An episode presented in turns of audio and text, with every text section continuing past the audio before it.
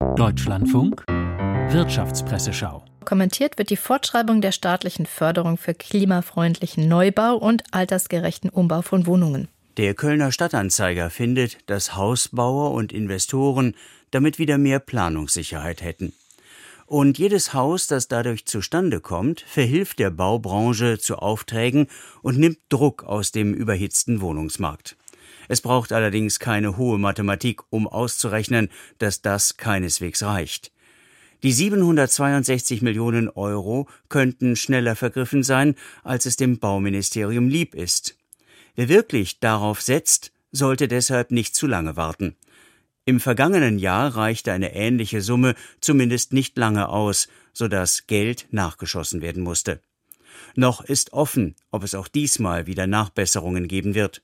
Wobei klar ist, kommt es erneut zu einem plötzlichen Förderstopp, sorgt das für Frust. Frust, den gerade niemand in der Ampel gebrauchen kann. Menschen in Deutschland gehen auch im Alter zwischen 63 und 67 Jahren zunehmend einer Beschäftigung nach. Die Mediengruppe Bayern, zu der unter anderem der Donaukurier aus Ingolstadt gehört, unterstreicht, Fast jedem zweiten Rentner bleiben monatlich weniger als 1250 Euro netto. Oft halten sich die Senioren deshalb mit Minijobs über Wasser.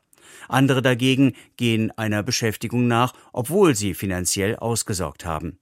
In einer Studie des Instituts für Arbeitsmarkt und Berufsforschung geben 97 Prozent der berufstätigen Rentner an, Hauptantriebskraft dafür sei der Spaß.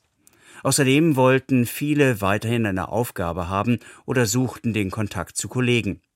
Warum setzt man also nicht an der Stelle an und versucht, diese Begeisterung für den Beruf weiter zu fördern?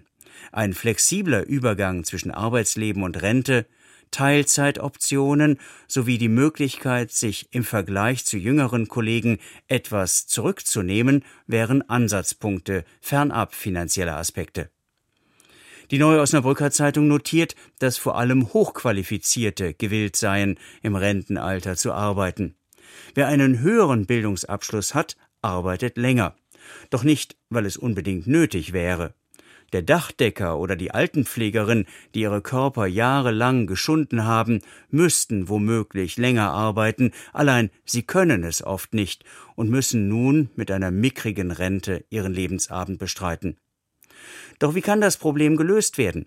Indem Arbeitgeber Tätigkeiten ermöglichen, die auch sie noch verrichten können durch lebenslanges Lernen, das ihnen erlaubt, im höheren Alter anderen Aufgaben nachzugehen durch eine Gesellschaft, die derlei Tätigkeiten anders vergütet, damit nach 45 Arbeitsjahren keine Armut droht.